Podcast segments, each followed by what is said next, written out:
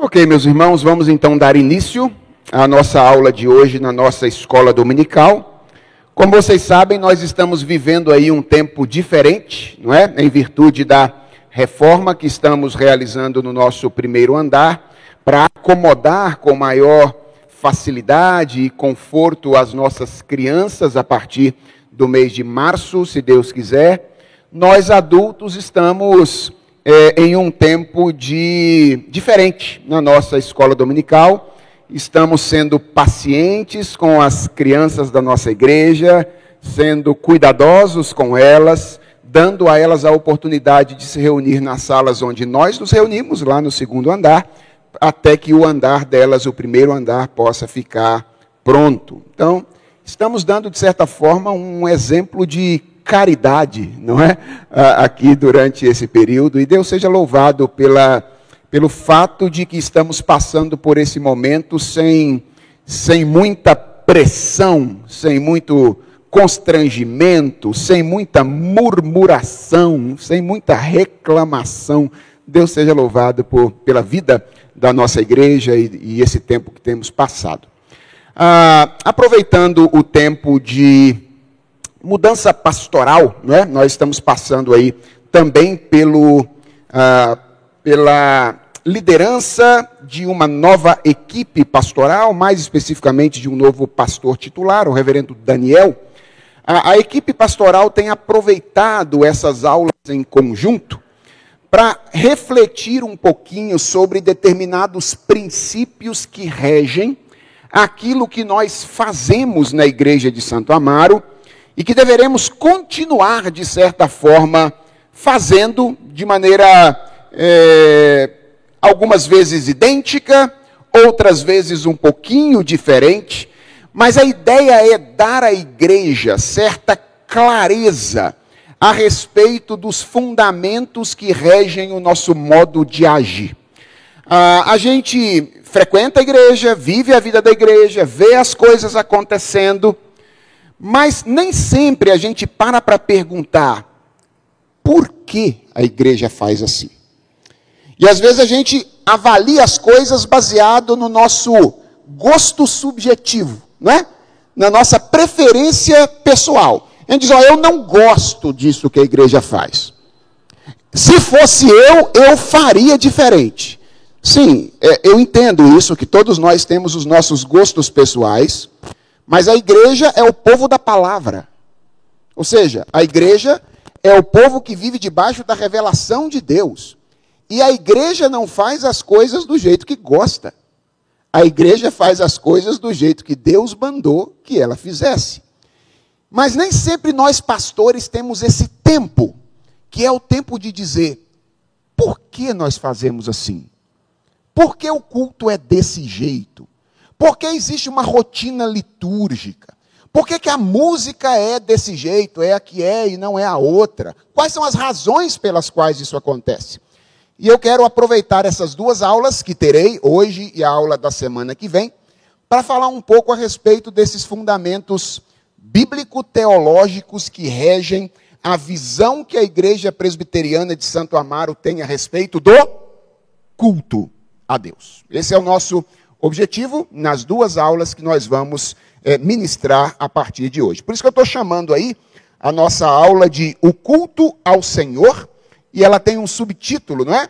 Reflexões sobre a visão ministerial da Igreja Presbiteriana de Santo Amaro.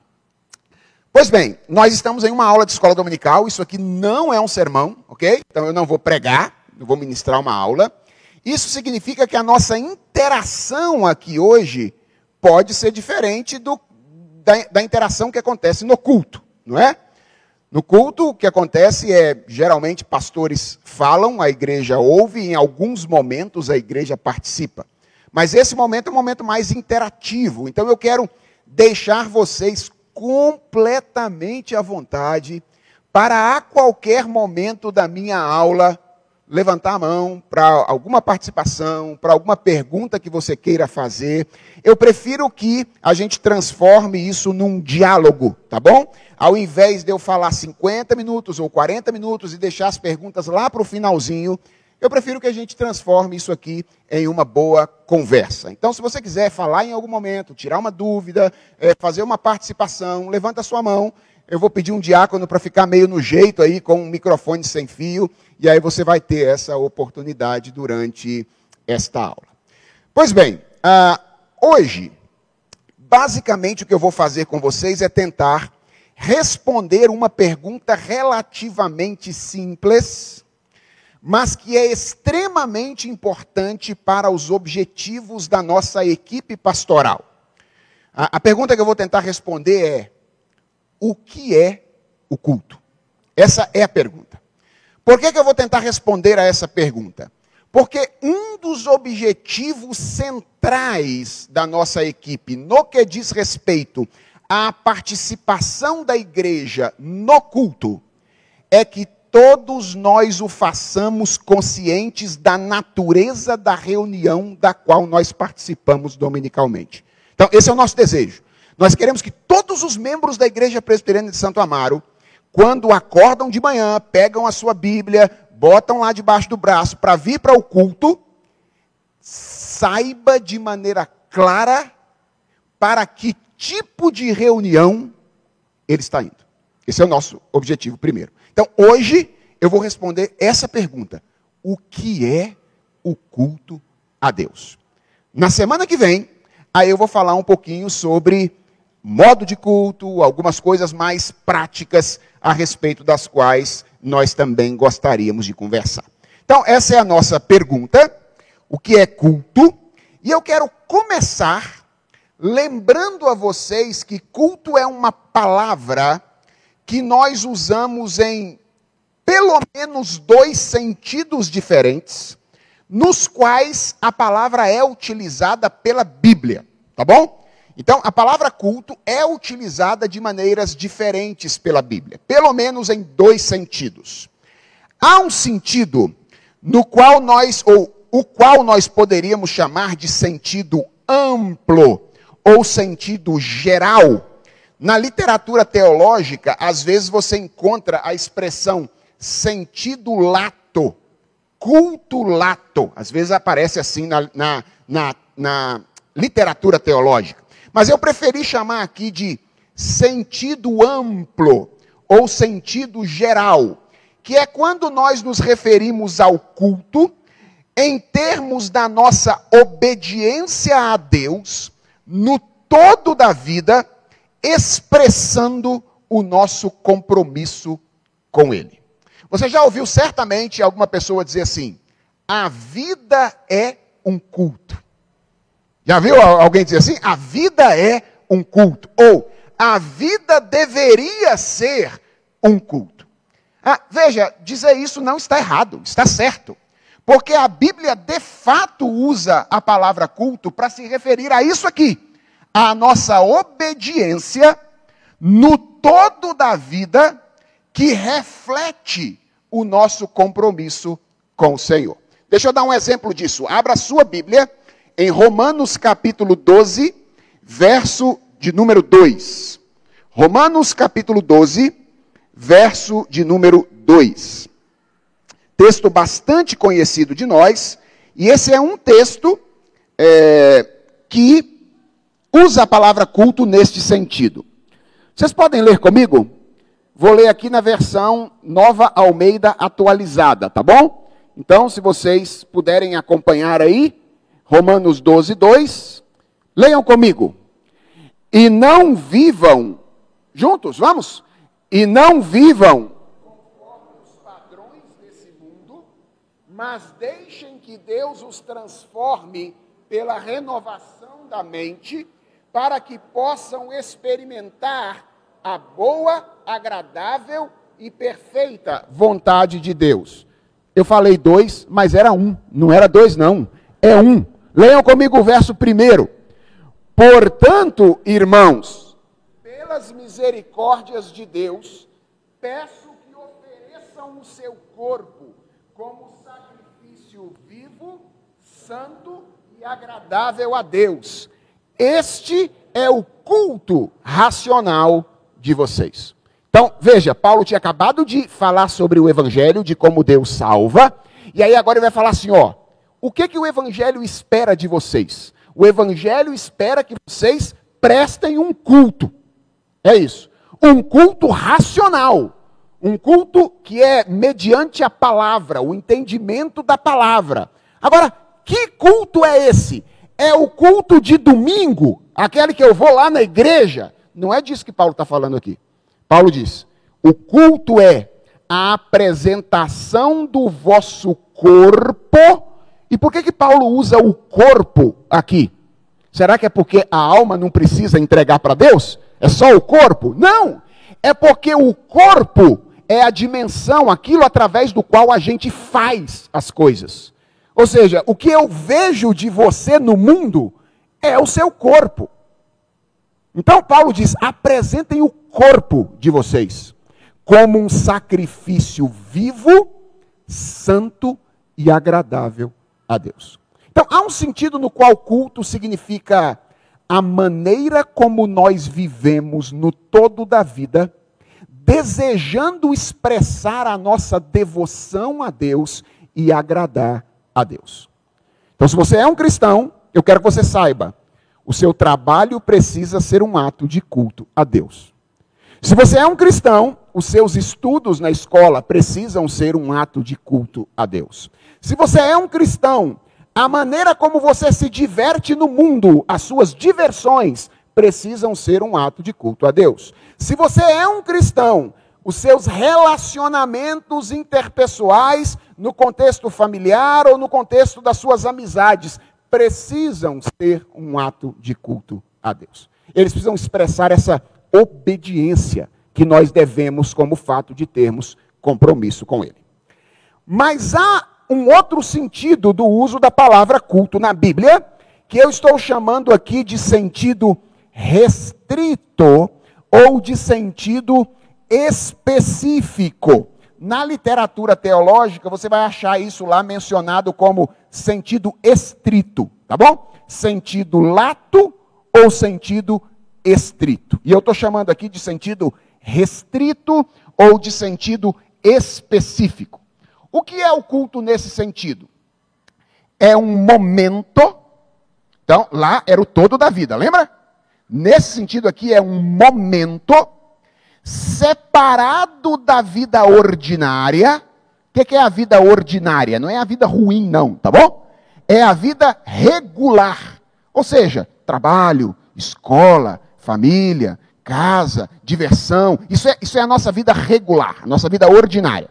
O culto, no sentido restrito, é um momento que a gente separa desse todo da vida regular. Para quê? Para a dedicação à comunhão com Deus através de atividades devocionais. Então, esse é o segundo uso da palavra culto, que não se refere a tudo que a gente faz, mas há algumas coisas que nós fazemos em um momento particular, separado do todo da nossa existência. A pergunta é: a Bíblia usa a palavra culto nesse sentido? Claro que sim. Abra aí a sua Bíblia, por exemplo, em Êxodo capítulo 20, versos 4 e 5. Esse é o texto do segundo mandamento. E aqui a palavra culto aparece exatamente nesse sentido. Êxodo capítulo 20, versos 4 e 5. A Bíblia diz assim: Não faça para você imagem de escultura nem semelhança alguma do que há em cima no céu, nem embaixo na terra, nem nas águas debaixo da terra. Não adore essas coisas, nem preste culto a elas, porque eu sou o Senhor seu Deus, sou Deus zeloso que visita a iniquidade dos pais nos filhos até a terceira e quarta geração daqueles que me odeiam, mas faço misericórdia até mil gerações daqueles que me amam e guardam os meus mandamentos. Então, veja, aqui Deus está dizendo o que o povo dele deveria fazer quando ele separasse aquele momento da vida para adorá-lo. E Deus diz assim: Olha, eu não quero que vocês me comparem a nenhuma imagem. Lembra do povo de Israel chegando na terra de Canaã? Os povos, os povos ao redor da terra de Canaã tinham todos imagens dos seus deuses, eles construíam figuras. E Deus diz: Olha, vocês vão separar um momento na vida ordinária para me cultuar, mas eu quero algo diferente do que esses povos fazem aqui ao lado. Eles criam imagens dos seus deuses. Eu não quero ser adorado através de uma imagem. Ah, e a gente fica perguntando por quê, né? E o texto de Deuteronômio paralelo vai dizer que qualquer imagem que fizermos de Deus é insuficiente para representá-lo. Isso significa que uma imagem de Deus adorada não é Deus porque é menor do que ele. Não existe imagem que possa expressar quem verdadeiramente Deus é. Então, aqui nós nos referimos a culto num sentido restrito. Atenção, deixa eu fazer uma outra distinção importante aqui. Dentro do culto restrito, existem pelo menos três diferentes níveis, ok? Lembra que o culto restrito é um momento separado na vida regular. Mas a história da igreja e os nossos princípios de liturgia, aliás, presbiterianos. Vocês sabiam que a igreja presbiteriana do Brasil tem um documento chamado princípios de liturgia? Sabiam? Tem. Nós temos um documento chamado Princípios de Liturgia. Se você quiser saber o que a nossa denominação pensa sobre o culto, é só ir lá e verificar esse documento, porque está lá os princípios nos quais nós acreditamos. E esse documento diz que existem pelo menos três tipos de culto restrito. Quais são esses cultos? O primeiro deles é o culto individual.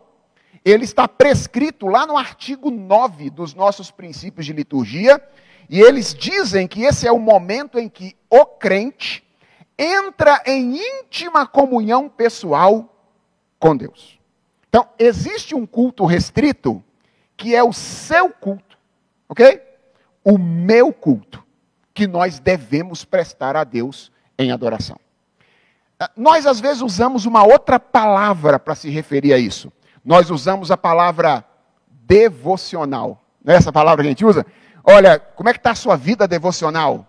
Você já fez a sua, a sua devocional hoje? Isso que a gente chama de devocional é o que os princípios de liturgia chamam de culto individual. Um momento separado na regularidade da vida com a finalidade de dedicação à comunhão com Deus através de práticas devocionais. Há um segundo tipo de culto, que os nossos princípios de liturgia chamam de culto doméstico, ou culto familiar. Pensa num negócio perdido nos nossos dias. É esse aqui: culto doméstico, ou culto familiar. Ele está previsto lá no artigo décimo dos nossos princípios de liturgia, que dizem que esse é o momento em que os membros de uma família crente. Então veja bem, é só família crente que tem que fazer isso aqui, tá bom? Se você quiser falar assim, eu não preciso fazer, é só falar, não sou crente. Não tem uma família crente, porque é, isso aqui é para família crente, tá? Família crente se reúnem diariamente em hora apropriada para leitura da palavra de Deus, meditação, oração e cântico de louvor. Veja como é a visão de espiritualidade que nós herdamos da nossa tradição. A gente sempre que fala de culto pensa em uma coisa só: o culto da igreja que a gente vai no domingo. Quando a nossa tradição fala em culto, ela está pensando em três coisas diferentes. No sentido restrito, ok? Em três coisas diferentes. E esse é o modelo ideal de espiritualidade.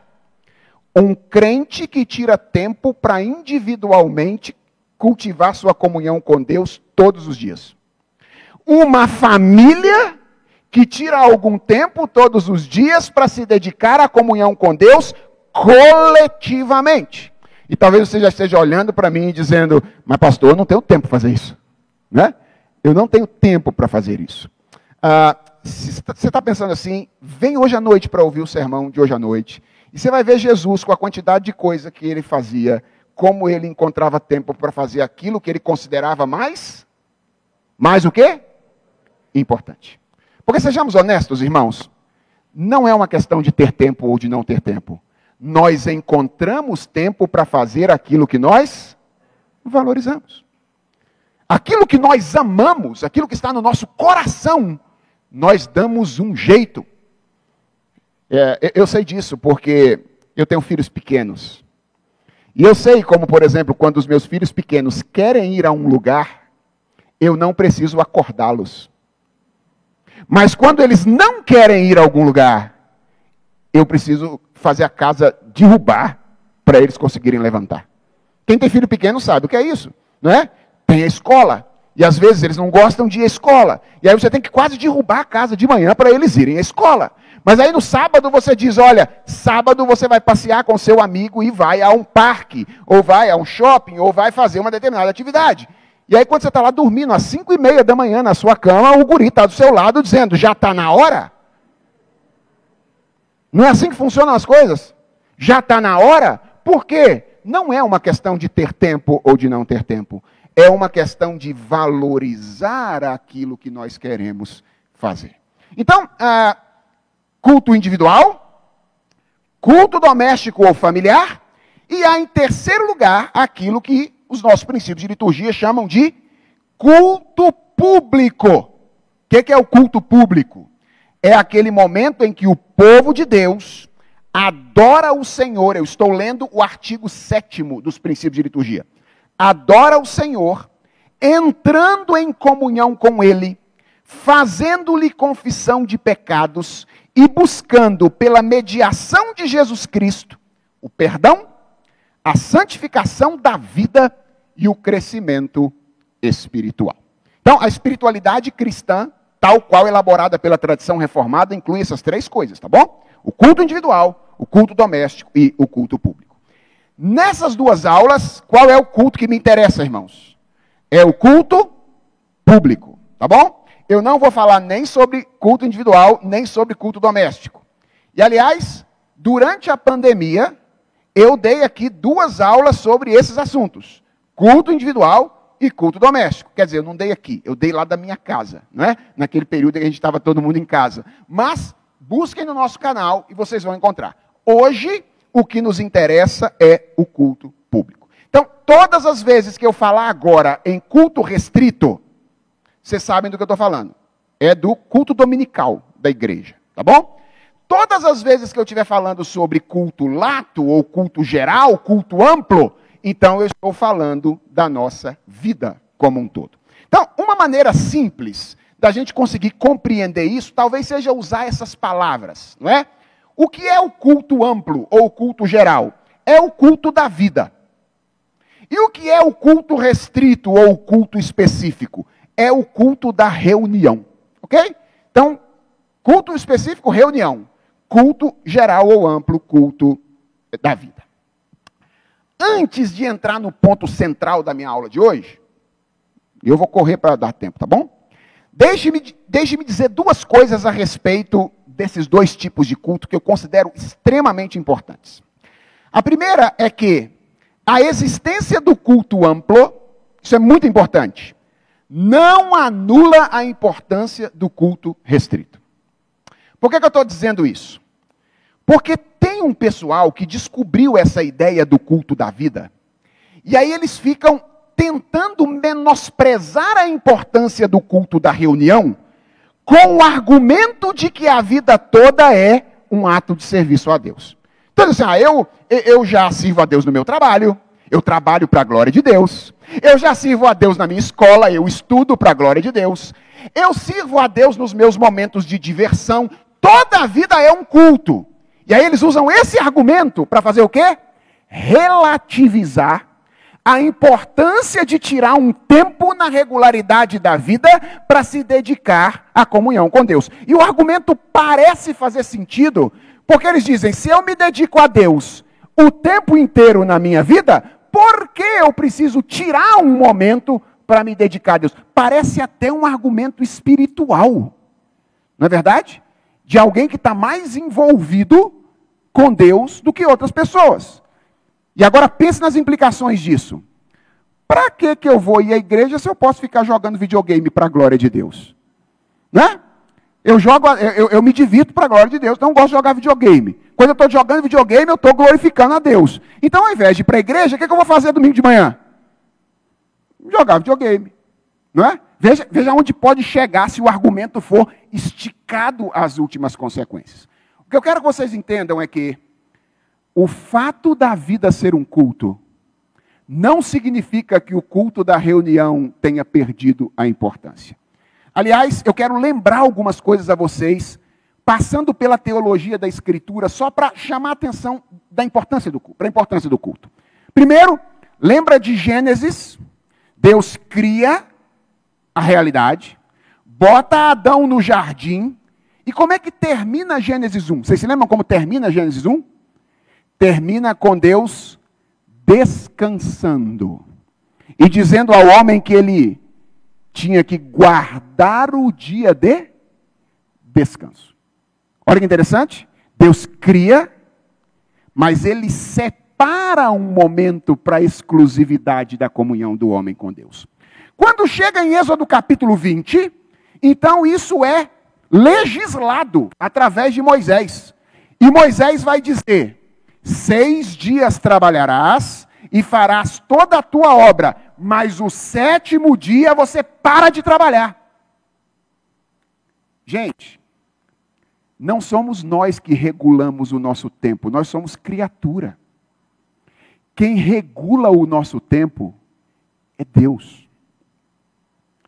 Os reformados, eles levaram isso tão a sério no passado, tão a sério, que eles tinham uma crise com a quantidade de feriados religiosos que a Igreja Católica Romana criou. Sabe por quê? Porque eles entendiam que nós não temos autoridade para regular o tanto que a gente trabalha e o, tempo que, o tanto que a gente para. Porque quem é que faz isso? Deus.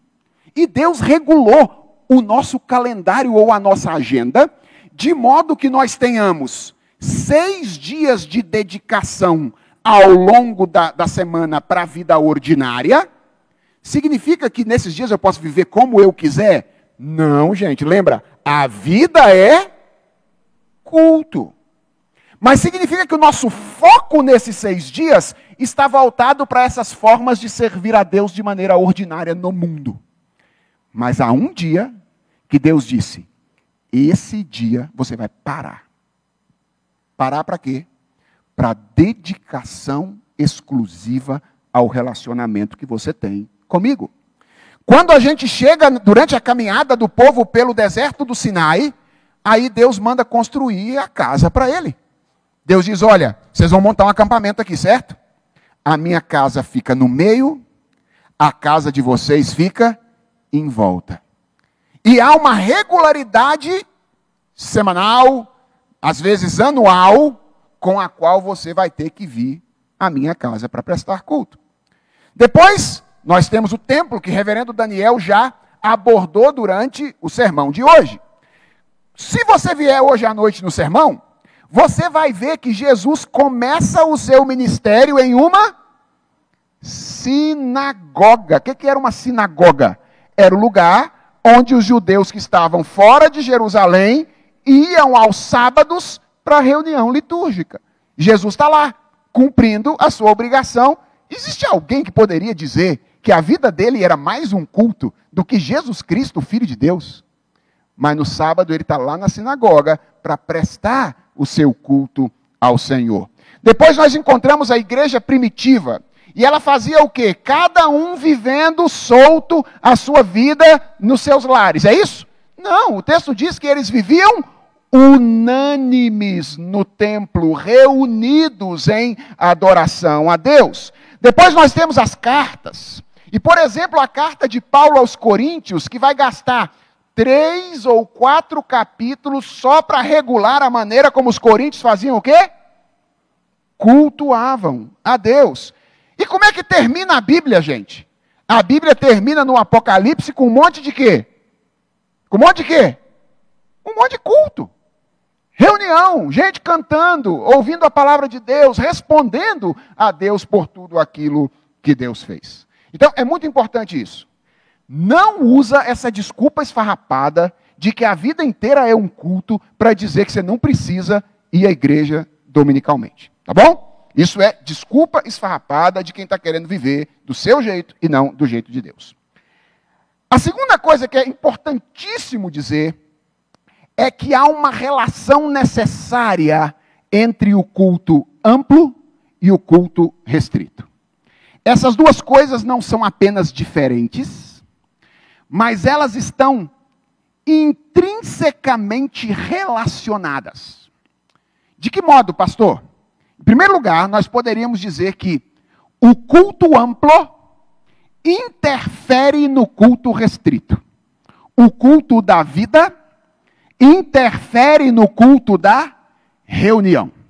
Deixa eu mostrar isso para vocês em Isaías. Abra sua Bíblia em Isaías, capítulo 1. E aqui nós temos Deus bravo com o povo de Israel e expressando a sua indignação com o culto que o povo de Israel prestava a ele. A partir do verso 10, tá bom? Isaías 1, 10. Prestem atenção. Príncipes de Sodoma, escutem a palavra do Senhor. Povo de Gomorra, dê ouvidos à lei do nosso Deus. Atenção. Deus está falando com Sodoma e Gomorra literalmente aqui, em Isaías capítulo 1? Sim ou não? Não. Ele está falando com o povo de Israel. Mas por que, que ele está chamando os príncipes de príncipes de Sodoma e príncipes de Gomorra? Porque ele está irado com o que o povo está fazendo. E ele está comparando o povo de Israel aqui às pessoas de Sodoma e de Gomorra. Mas ele é um oráculo para a nação de Israel. O Senhor diz: atenção, de que me serve a multidão dos sacrifícios que vocês oferecem? Eu estou farto dos holocaustos de carneiros e da gordura de animais cevados. Não me agrado do sangue de novilhos, nem de cordeiros, nem de bodes.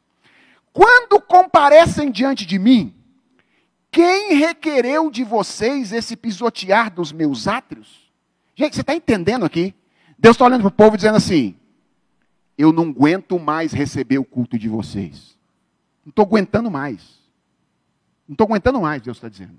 Oh, quando vocês vêm aqui na minha casa, quem pediu vocês para vir aqui? Deus está dizendo. Quem pediu vocês para vir aqui? Ora, ele tinha mandado, certo? Mas ele tinha mandado ir de um jeito. O povo estava indo de outro. E Deus está irado com o povo nessa ocasião por causa da maneira como o povo se apresenta diante de Deus. E ele continua: Não tragam mais ofertas vãs. Quero oferta de vocês, não. Deus está dizendo. É, o incenso é para mim abominação. E também as festas da lua nova, os sábados e a convocação das assembleias. Atenção! Não posso suportar iniquidade associada ao ajuntamento solene. Ó, eu não estou aguentando mais vocês virem aqui me cultuar. Por quê? Porque vocês estão chegando aqui com a mão cheia de pecado. Tem iniquidade no meio de vocês e eu não aceito o culto que é prestado acompanhado de iniquidade. Agora, a pergunta é: essa iniquidade estava no culto? Qual era o problema? É que a música não estava sendo do jeito que Deus pediu? É que a pregação não estava sendo do jeito que Deus pediu? É que a liturgia não estava sendo do jeito. Não, não. Eles estavam fazendo tudo do jeito que Deus pediu. A liturgia estava do jeito que Deus pediu, o sacrifício estava do jeito que Deus pediu, a música estava do jeito que Deus pediu, estava tudo do jeito que Deus pediu, menos uma coisa. Qual era a coisa? A vida. A vida não estava do jeito que Deus pediu. E aí Deus então deixa isso muito claro, quando lá no verso 16 e 17, ele apresenta a solução. Ele diz assim: lavem-se, purifiquem-se, tirem da minha presença a maldade dos seus atos, Parem de fazer o mal. Aprendam a fazer o bem. Atenção. Busquem a justiça. Repreendam o opressor. Garantam o direito dos órfãos. Defendam a causa das viúvas. Aí depois vocês fizerem isso, olha o convite da graça no verso de número 18. Venham e vamos discutir a questão. E ainda que os pecados de vocês sejam vermelhos como a escarlata, eles se tornarão brancos. Eles se tornarão brancos como a neve. Então, veja a relação que existe entre uma coisa e outra. Se, a, se o culto da vida não estiver sendo praticado, o culto da reunião não é aceito. E nós precisamos ter consciência disso. Quando Deus nos recebe em adoração na reunião, Ele não está interessado apenas naquilo que nós fazemos naquele lugar. Aquilo que fazemos naquele lugar ou neste lugar precisa ser uma extensão daquilo que nós fazemos ao longo da semana em outros lugares. Então, há uma relação importante. E agora chegamos no coração da aula de hoje, tá bom? O culto amplo interfere no culto restrito. Mas há a via de mão dupla aqui. O culto restrito interfere no culto amplo. Então, a maneira como você vive determina, inclusive, se Deus vai aceitar sua adoração ou não. Ok? Agora, o contrário também é verdade a maneira como você vive depende da maneira como você cultua.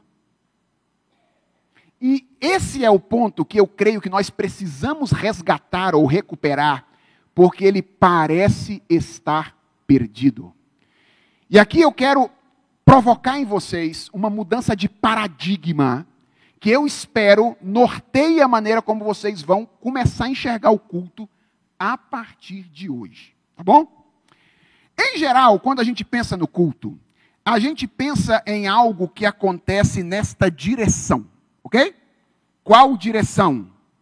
De baixo para cima. Vejam os verbos que a gente usa, por exemplo, para se referir ao culto. Eu vou prestar um culto eu vou oferecer um culto. Então, em geral, na nossa cabeça, o culto é alguma coisa que a gente faz e oferece a Deus. Há um teólogo que deu uma definição fantástica desse paradigma. Ele disse que, em geral, cristãos contemporâneos enxergam o culto como uma apresentação para uma plateia de uma pessoa só. Não é assim que a gente pensa? Quem é a plateia do culto? Deus. Ele está vendo o que a gente faz, ok? Ele é a plateia do culto, a plateia de uma pessoa só. Quem são os atores do culto? Nós. A gente vem e aí a gente adora a Deus, a gente confessa os nossos pecados, a gente faz as coisas no culto. Bem, qualquer presbiteriano que acredita numa visão monergista da salvação, deveria ficar com o pé atrás com essa visão de culto. Porque, afinal de contas, o que diz o apóstolo Paulo escrevendo aos Efésios? Que Deus é quem efetua em nós tanto o querer como o realizar, segundo a sua boa vontade. Então, qualquer um de nós que conhece bem esse texto, que enfatiza os aspectos da tradição calvinista, como nós fazemos, que acredita que a salvação é um ato de Deus em relação a nós, deveria ficar com o pé atrás a respeito de uma visão é, desse movimento do culto. E eu acredito que se nós formos olhar para a Bíblia com atenção, nós vamos perceber que, na verdade, o culto é, antes de qualquer coisa, um movimento de cima para baixo. Irmãos, essa é a mudança de paradigma que nós precisamos fazer. O culto não é primariamente um movimento de baixo para cima. Não é a gente oferecendo alguma coisa a Deus. Até porque a pergunta que eu tenho para fazer a cada um de vocês é: o que de suas próprias mãos você tem para oferecer a Ele? Hein? O que de suas próprias mãos você tem para oferecer a Ele? Deixa eu ler um texto com vocês que a gente entende muito mal mas que eu acho que mostra isso de maneira clara. João capítulo 13. João capítulo 13. E isso mostra aqui como essa visão é mais antiga do que a gente parece. O famosíssimo texto do lava-pés, ok? Que a gente em geral usa numa perspectiva mais antropocêntrica para falar de liderança. Geralmente a gente usa para falar de liderança. Mas deixa eu mostrar para vocês sobre o que de fato é esse texto. É sobre orgulho, sobre acreditar que pode fazer um movimento de baixo para cima, sem que o movimento de cima para baixo seja feito. Olha o texto.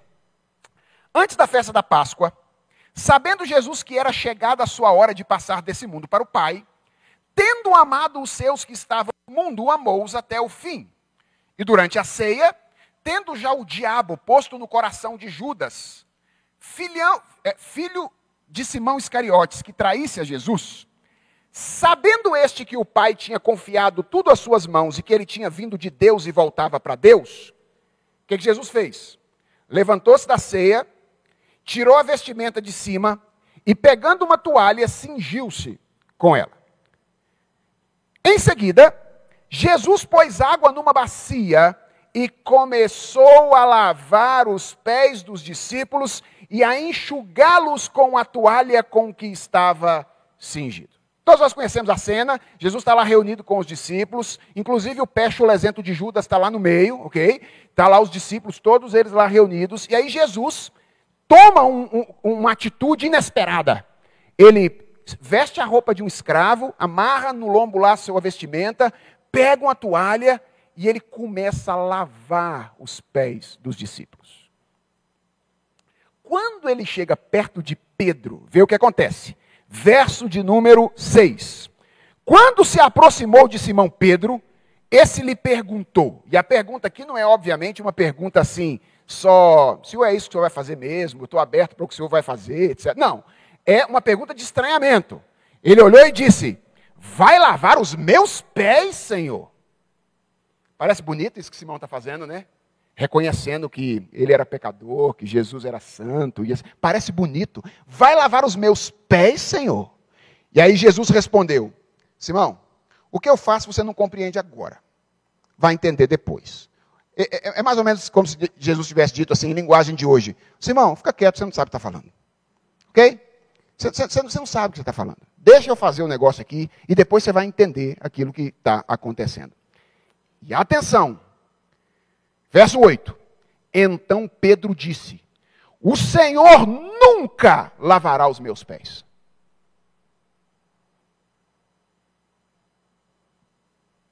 Parece bonito isso, né? Reconhecimento de que ele é menor do que Jesus. E atenção ao que Jesus responde a Pedro: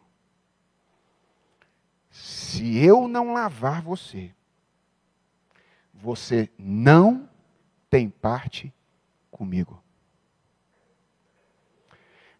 Olha o que está acontecendo aqui. Simão acreditava que ele tinha alguma coisa a oferecer para Jesus, sem que Jesus fizesse alguma coisa antes por ele. E Jesus olha para ele e diz assim: Simão, você ainda não entendeu o evangelho completamente. Você não tem nada para me oferecer, Simão suas mãos estão vazias. Ou eu coloco alguma coisa nas suas mãos primeiro e aí você me oferece, ou então você nunca vai me oferecer nada. Irmãos, o culto não é sobre algo que nós fazemos, primariamente. O culto é sobre algo que Deus está fazendo em nós.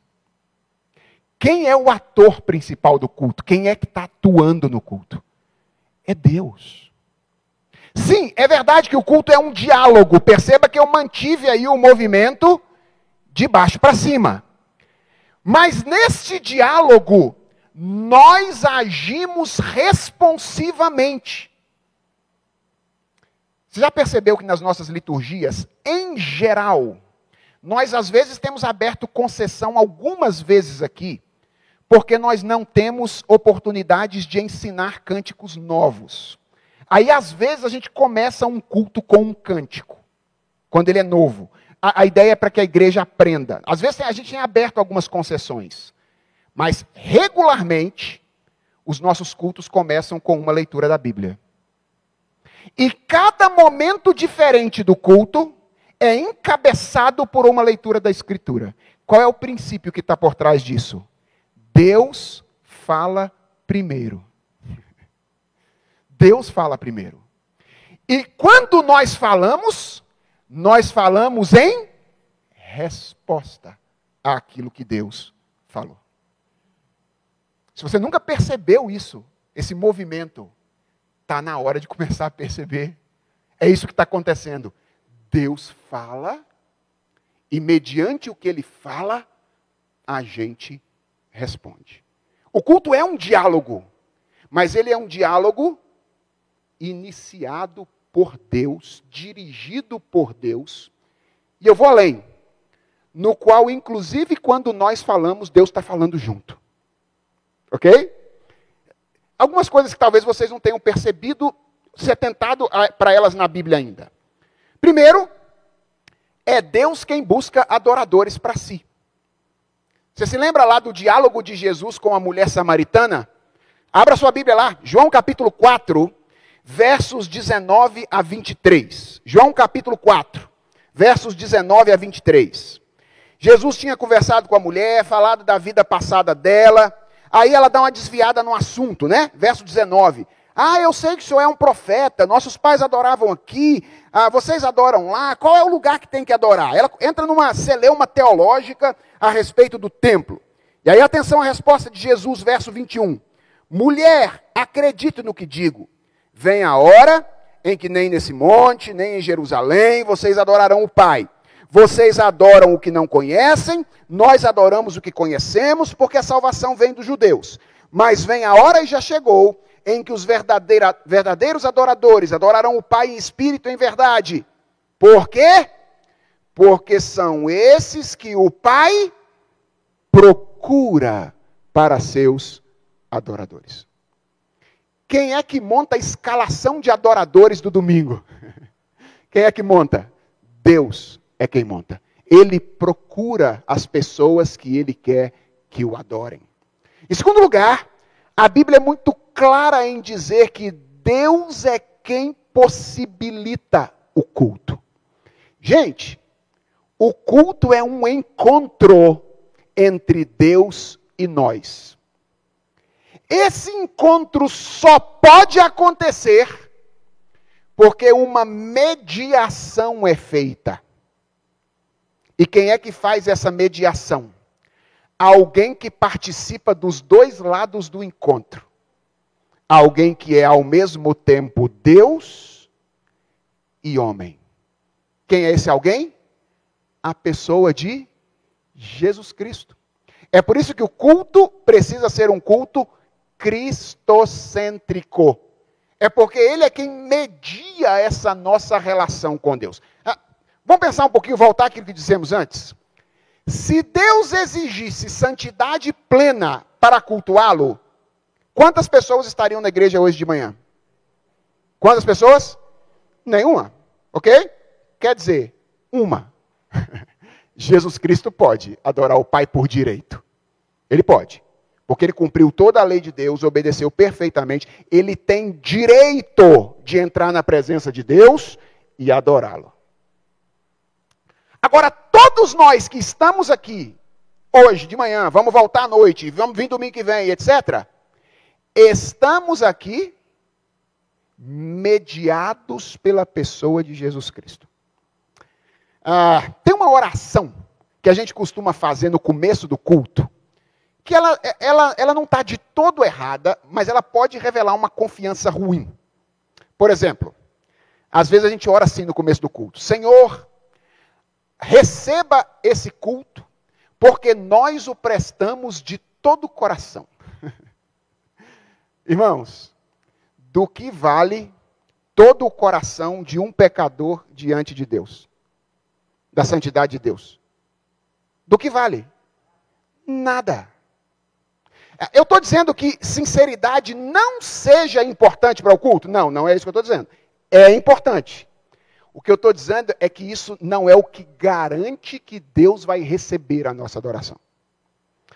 Qual é a oração correta de início de culto? É, é Senhor, nenhum de nós merecia estar aqui. O que nós vamos oferecer ao Senhor da nossa parte ainda é imperfeito. Mas nós cremos que o Senhor receberá, porque o Senhor ouvirá o teu filho em nós, ao invés de nos ouvir simplesmente a nossa voz. Essa é a oração. Deus recebe o nosso culto não é porque a gente faz bonito, não é porque a gente faz sincero, embora todas essas coisas sejam importantes. Deus recebe porque o filho dele media a nossa relação com ele. É que quando você está chegando lá, Jesus fala: Deixa eu ir na frente, porque senão você não vai entrar. E aí ele recebe porque o filho dele entrou primeiro. Depois você pode ler esse texto de Hebreus, capítulo 10, mas nós não temos tempo de fazer isso agora. E agora eu quero mostrar para vocês um texto que é fabuloso e que mostra que Deus não apenas procura cultuadores, Deus não apenas possibilita o culto, mas Deus cultua conosco. Deus cultua em nós. Todas as vezes que a igreja se reúne para cultuar, ela se reúne na companhia de. E talvez você esteja dizendo assim, mas pastor, que coisa estranha. Deus cultua a si mesmo. Sim, Deus cultua a si mesmo. Se você não se lembra, Deus não é apenas um. Deus é um e três. E a minha pergunta é: o que Deus estava fazendo antes de criar o mundo? Ele estava numa eterna relação de gozo, de prazer, de alegria, de, bem, de, de, de bendição de si mesmo por toda a eternidade. Deus adora a si mesmo. O pai, o filho adora o pai. Não é? Ele faz isso com frequência. Sim, Marisa.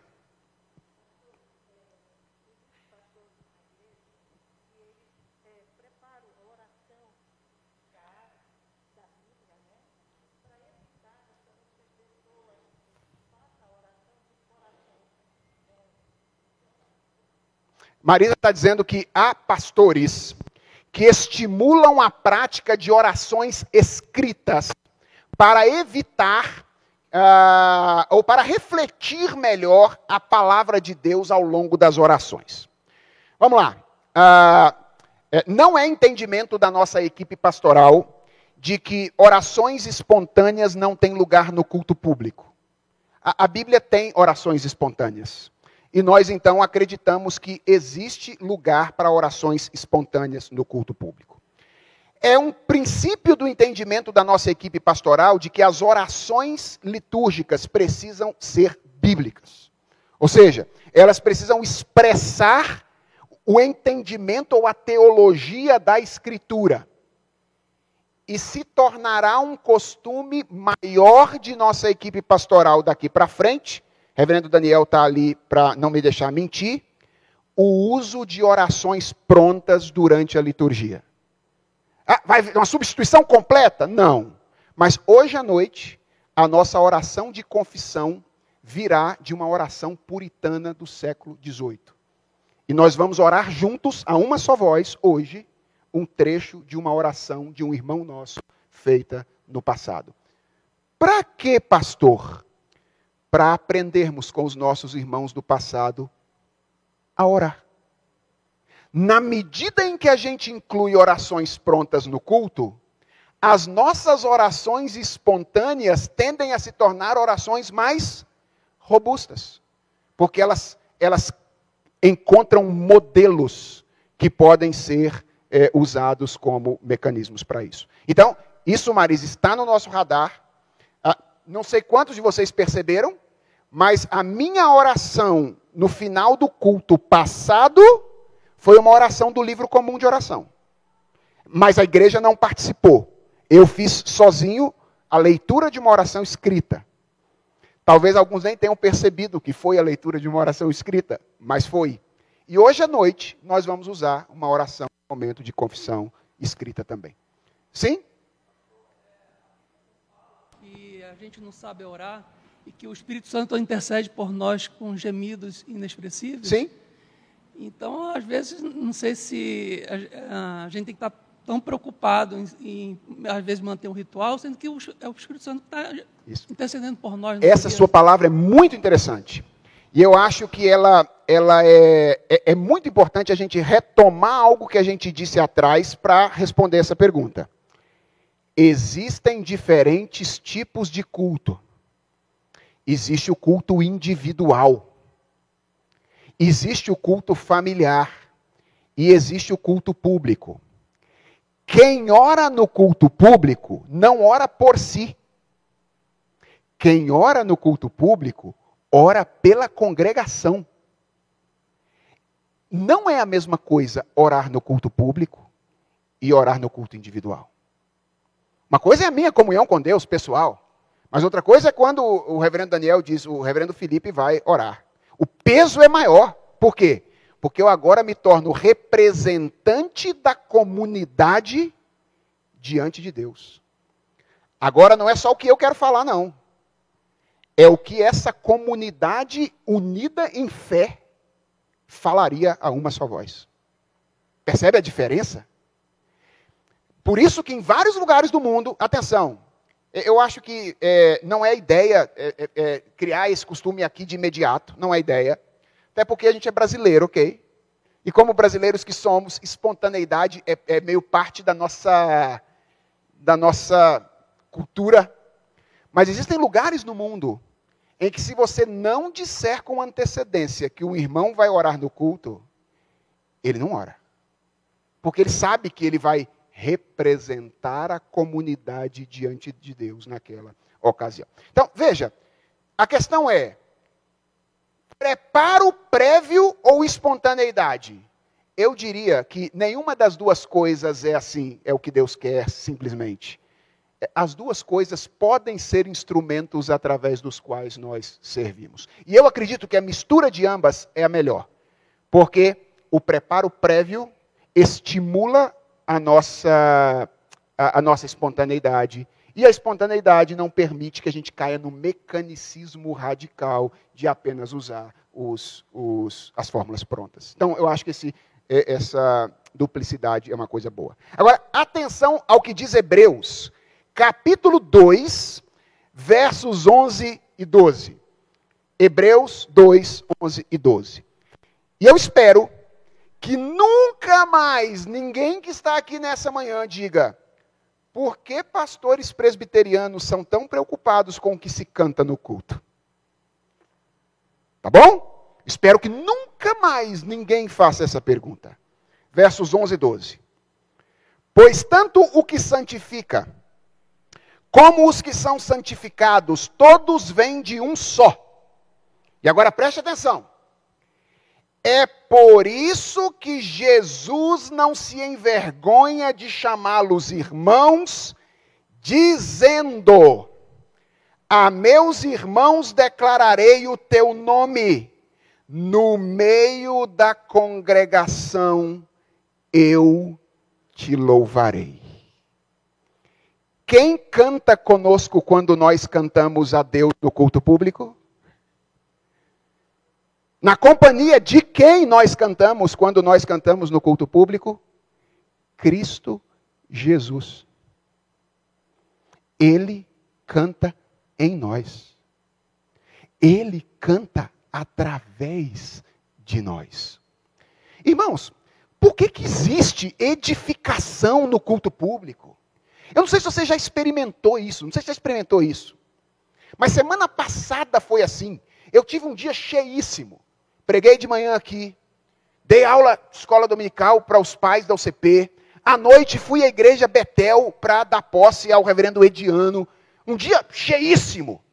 E aí na segunda-feira, o presbítero Anderson me escreveu dizendo: Pastor, espero que o senhor tenha descansado da correria de ontem. E eu brinquei com ele dizendo: A correria de ontem foi o descanso. Irmãos, eu não sei se você, não sei se você entendeu isso nem só de pão viverá o homem, diz a palavra de Deus. O nosso descanso não é cama quem dá. Sim, a gente precisa de cama também. Mas, mas quem toma o nosso coração nas mãos e trata é Deus. E sabe onde ele é que onde é que ele faz isso de maneira mais intensa? No culto público, quando nós nos reunimos para adorar na companhia dos nossos irmãos. O culto é o nosso descanso. Se você é crente, você já teve essa experiência. De um dia você falar, eu, tô, eu fiz tanta coisa hoje, mas o meu coração está tão renovado. Por quê? Porque há algo de misterioso nessa interação que nós temos com Deus por ocasião do culto público realizado na igreja. Então eu quero encerrar dizendo: o que é o culto público? E aqui vai a minha definição, tá bom? Corajosa, né? Corajoso. Vai aqui a minha definição, lançada a, a, a crítica das feras aí. O culto público é o encontro de Deus com o seu povo, iniciado, mediado e efetivado por Ele, do qual participamos responsivamente, no qual Deus treina o nosso coração através da nossa inserção em uma rotina litúrgica baseada na história da redenção. Isso é o culto público. Quando você vem ao culto público, você está vendo uma, uma reunião que Deus criou para se encontrar com você, no qual ele vai atuar em você e através de você com a finalidade de tomar o seu coração nas mãos e treinar o seu coração para que você possa voltar para a vida e viver de maneira diferente das vozes que você ouve na vida o tempo inteiro. Por isso que o culto é uma rotina, é um treinamento. Deus está treinando a gente. A gente vive a semana inteira ouvindo várias vozes a respeito de quem nós somos, do que o mundo é, de como nós fazemos para ser felizes. E aí Deus é tão misericordioso que ele diz assim: Eu vou tirar você do meio disso tudo uma semana. Do meio desse monte de voz que está tentando conquistar o seu coração. E eu vou tratar o seu coração, inserindo você em uma rotina, na qual você vai ouvir todo domingo quem eu sou, quem você é, o que eu quero e o que você vai fazer. Irmãos, isso é tão importante. Eu, eu sei que a gente está passando tempo, mas eu não posso deixar de dizer isso. Sabe por que, que há tanta novidade nos cultos contemporâneos? É porque o paradigma é o da apresentação. Quando você trabalha com o paradigma da apresentação, qual é a maior virtude de, de, desse paradigma? É a sinceridade. O problema é que sinceridade não combina com repetição fazer a mesma coisa o tempo inteiro não parece ser sincero. Aí o que, que as pessoas ficam encontrando? Enchendo o culto de novidade para dar a ideia de que ele está sendo sincero então. É o paradigma que está errado. Eu preciso oferecer alguma coisa diferente para Deus, porque afinal de contas eu faço, eu ofereço a mesma coisa todo domingo. Percebe? E aí a gente vai enchendo o culto de novidade, enchendo o culto de novidade e profanando o culto a Deus. Culto é o treinamento de Deus treinando o nosso coração. Rotina. Por quê? Porque ninguém aprende a acertar todas as cestas de três pontos sem muito treinamento. E, e vamos ser honestos? Participando de culto a vida toda, a gente ainda tem dificuldade de viver na vida como Deus deseja que nós vivamos? É a mesma coisa todo domingo. Você vem, descobre quem Deus é, quem você é, ouve a vontade de Deus e volta para casa para viver a vida com um coração diferente. E você vai fazer isso quantas vezes? A vida inteira. E, e na medida que você faz isso, você vai crescendo na fé e sendo amadurecido. Bem, acho que vocês têm algo importante para pensar durante esse dia. Nossa equipe pastoral deseja que cada membro da igreja de Santo Amaro frequente os cultos com a consciência de que o culto é isso. Ele é o encontro de Deus com o seu povo, que Deus inicia, que Deus media, que Deus realiza, através do qual ele vai treinar o nosso coração para a gente viver no mundo de acordo com a vontade dele. É por isso que eu disse que a relação é a vida interfere no culto, mas o culto também determina a vida. O culto determina a vida. E para encerrar, irmãos, eu vou dizer o seguinte: há um costume ruim, costume ruim entre nós que é o de substituirmos o culto pelo descanso. A gente faz isso com frequência, né? Diz assim: "Ah, hoje, hoje eu não vou não, porque eu estou muito cansado". A ilustração que eu uso para explicar como é que isso está errado é: imagine que um jardineiro esteja com muito trabalho para fazer. Então ele diga assim: vou amolar minhas tesouras, não. Eu tenho tanta coisa para fazer que é melhor eu trabalhar com a tesoura como está.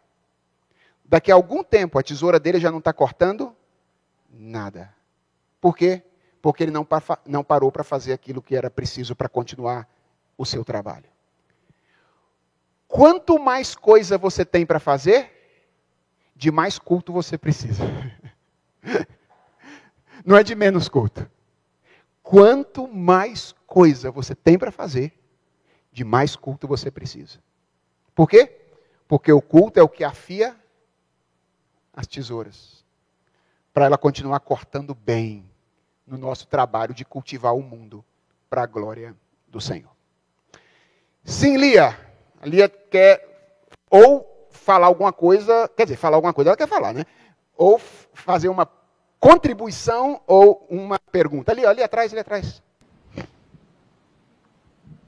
Pastor, é, quando, quando o senhor fala que é importante o culto para afiar a tesoura, é uma colocação de uma coisa que aconte, acontece de uns tempos para cá, depois da pandemia.